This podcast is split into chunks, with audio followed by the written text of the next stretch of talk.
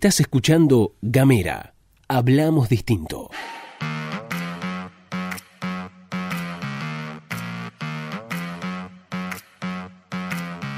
Hola, ¿qué tal? ¿Qué dicen? Bienvenidos, bienvenidas, bienvenidas a una nueva edición de La Pastilla de Gamera, este micro informativo que distribuimos de lunes a viernes. Mi nombre es Luz Escarpati y como es habitual me acompaña Gastón Lodos. Hola Luz, hola a todos, todas, todos quienes están escuchando. Bienvenidos, bienvenidas, bienvenides a La Pastilla de Gamera. Nos vamos a tomar estos primeros segundos de La Pastilla para agradecer. Generalmente hacemos avisos, anuncios, pero vamos a agradecer. La verdad que estamos a punto de cumplir un año con La Pastilla de Gamera y ya somos, ¿cuánto? 400 personas que escuchan La Pastilla, que están en esta comunidad Así que gracias a todos, a todas, a todos quienes escuchan, participan. La verdad es que nos han mandado, nos mandan siempre muchos mensajes. Hoy vamos a proponer un juego, un jueguito. Si escuchás la pastilla de Gamera por WhatsApp, eh, abrí tus emojis y el primer emoji que te aparezca, mándalo. El primer emoji que te aparezca, mándalo. Y si no escuchás la pastilla por WhatsApp, hacelo, porque es un intercambio también con toda la comunidad de Gamera. Más 549-2901 502990. Abrimos hoy, primero de julio. Feliz, feliz julio para todos, para todas, para todos. Eh, el Festival de Emojis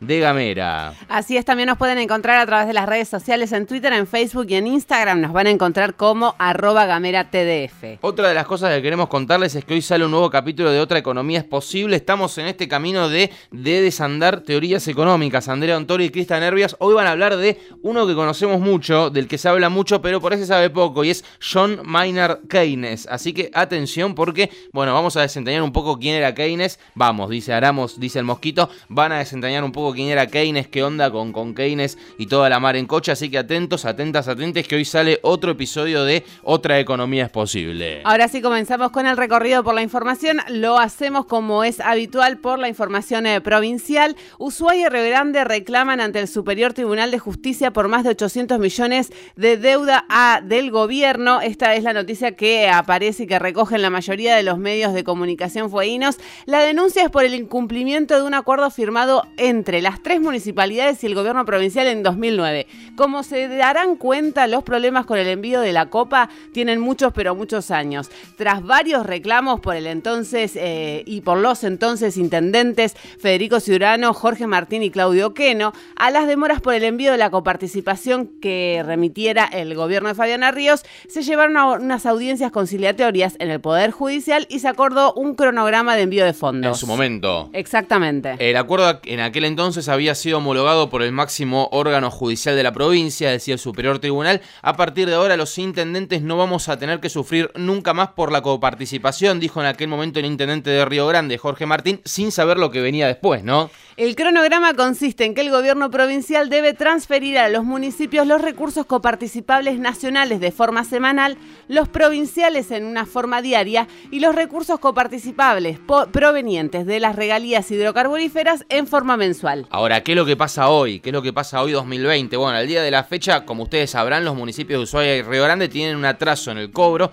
que ronda los 40 días, ¿sí? Recién Luz les contaba los, los cronogramas, bueno, hay un atraso de 40 días, según explicó el secretario de Legal y Técnica, César Molina. También agregó que hay una causa de 2019 cuando Melella era intendente, que en la que se le reclama fondos de participación a la provincia. La normativa aplicable desde el año 2009 es conocida por la actual gestión de gobierno, dijo el secretario de Legal y Técnica César Molina del municipio de Ushuaia, ¿no? Exactamente. Bueno, este es uno de los temas que forman parte de la agenda local, este reclamo que llevan adelante los municipios tanto de Ushuaia como de Río Grande. Cambiamos rápidamente de tema, vamos a hablar una vez más del subrégimen industrial porque dio declaraciones el subsecretario de Planificación y Cooperación del municipio de Río Grande. Estamos hablando de Juan Pablo de Luca, quien participó de la videoconferencia en la que se planteó la situación del subrégimen industrial al ministro de Producción Matías Culfas. Vamos a poner un punto acá porque dijo algo que es nuevo para nosotros y ustedes saben lo que nos escuchan que venimos hablando del subrégimen hace rato y esto es una noticia nueva que pasó medio de largo, pero atención, ¿no? Porque estamos hablando de una reconversión. Es la primera vez que se dan precisiones tan concretas con respecto a qué es lo que se pretende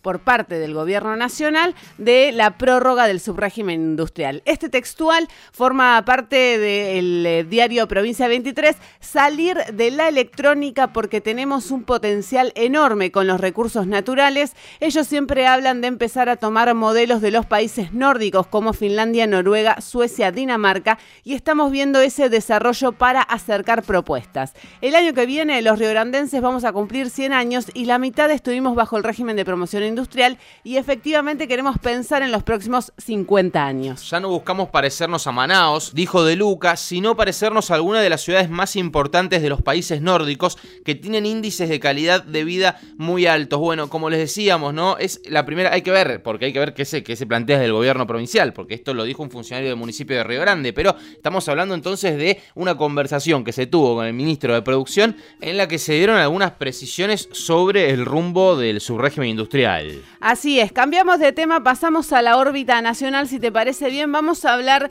de algo que tiene que ver con toda la República Argentina, pero que también tiene su impacto en Tierra del Fuego o tal vez tenga su impacto en Tierra del Fuego. Hoy se va a desarrollar un paro internacional de trabajadores de plataformas. ¿Quiénes son los trabajadores y trabajadoras de plataformas? Bueno, los que están linkeados a las diferentes apps que podemos descargar en los celulares y demás y que prestan algunos servicios. Lo que más podemos encontrar son los servicios de repartidores. Sí, por ejemplo, acá en Ushuaia, pedido ya. Exactamente. La emergencia y posterior proliferación de las plataformas digitales están produciendo un fuerte impacto sobre la organización del trabajo, eso es evidente, y la falta de regulación por parte del Estado deriva invariablemente en lo que es la precarización laboral. Hay una expansión acelerada de las plataformas que contratan trabajadores para la provisión de servicios y esto genera conflictos con los modelos de negocio y actividades económicas ya sentadas y con las organizaciones sindicales, ¿no? Propias de los sectores involucrados. Un ejemplo de esto es Uber, ¿no? que es una aplicación que fue prohibida por el Consejo Deliberante de Ushuaia,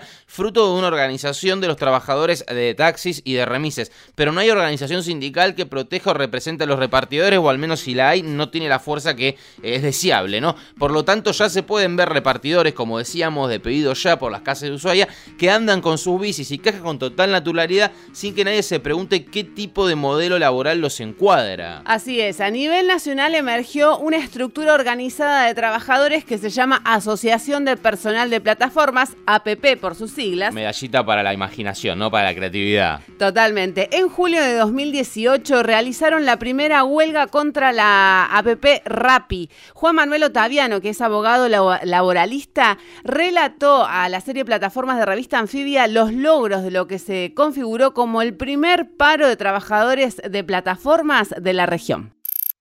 Este acto de, como de rebeldía en realidad tiene todas las características de una huelga. Por lo tanto, esa vez, cuando los trabajadores conectados dejaron de tomar pedidos durante dos horas, protagonizaron lo que fue la primera huelga de trabajadores de plataforma de la región. Había habido protestas contra las aplicaciones, había habido movilizaciones contra las aplicaciones, pero lo que no había habido era una huelga. Y lo que obtuvieron muy rápidamente, incluso durante la huelga, es que Rappi aumentara la tarifa de pago. Es decir, les pagara más a los repartidores por trabajar en ese momento en que la mayoría estaba de huelga. Primero para desactivar la huelga y después para conformar a los que estaban protestando.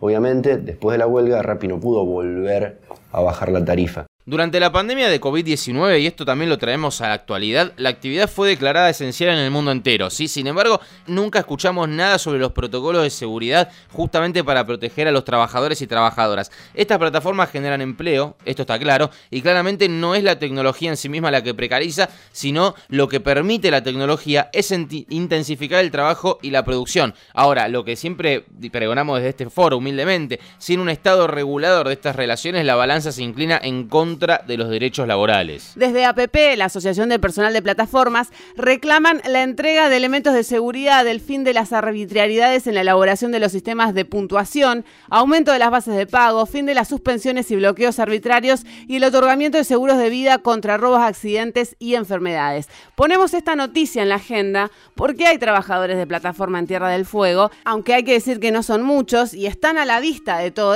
pero están completamente invisibilizados. Cerramos la pastilla con una noticia que fue bomba, bomba, bomba mundial, bomba en la República Argentina y generó su, su por supuesto, respectivo trending topic, porque vamos a hablar brevemente del espionaje ilegal. El juez federal Federico Villena ordenó una ola de más de 20 detenciones a presuntos involucrados en una de las causas de espionaje ilegal que se investiga. Las detenciones, hay que aclarar, aún no son prisiones preventivas, pero según entendemos, el juez podría considerar que, como la gran mayoría son agentes o son comisionados de la AFI, estos pueden tener algún tipo de influencia para entorpecer el proceso de investigación y por consiguiente que queden detenidos de manera preventiva. En términos técnicos, lo que se viene ahora es un raíz de 48 horas de declaraciones indagatorias, es decir, la primera posibilidad de defenderse y explicar qué tiene cada uno de los detenidos, cuál fue el grado de participación en la causa que investiga Villena y de ahí pueden resolverse, como decíamos antes, o prisiones preventivas, pero también algunas libertades.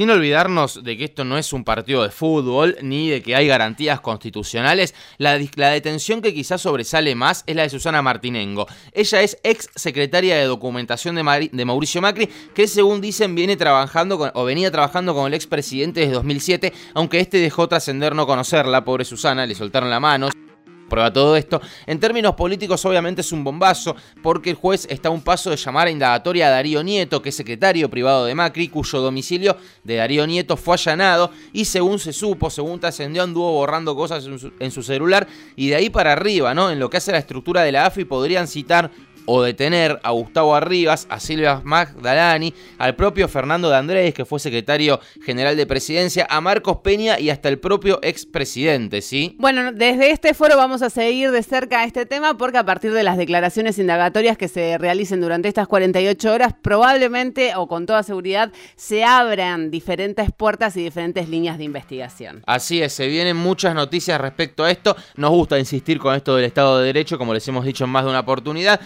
estas son las noticias, esto es lo que está pasando, el espionaje ilegal, las investigaciones avanzan, siguen adelante, así que la AFI nos va a dar muchas noticias y muchas cosas para contarles. Mientras tanto, 22 detenidos y declaraciones indagatorias a rolete para arriba para tirar hacia el techo. Ahora si nos vamos, nos despedimos. Estuviste escuchando todo esto acá en Gamera.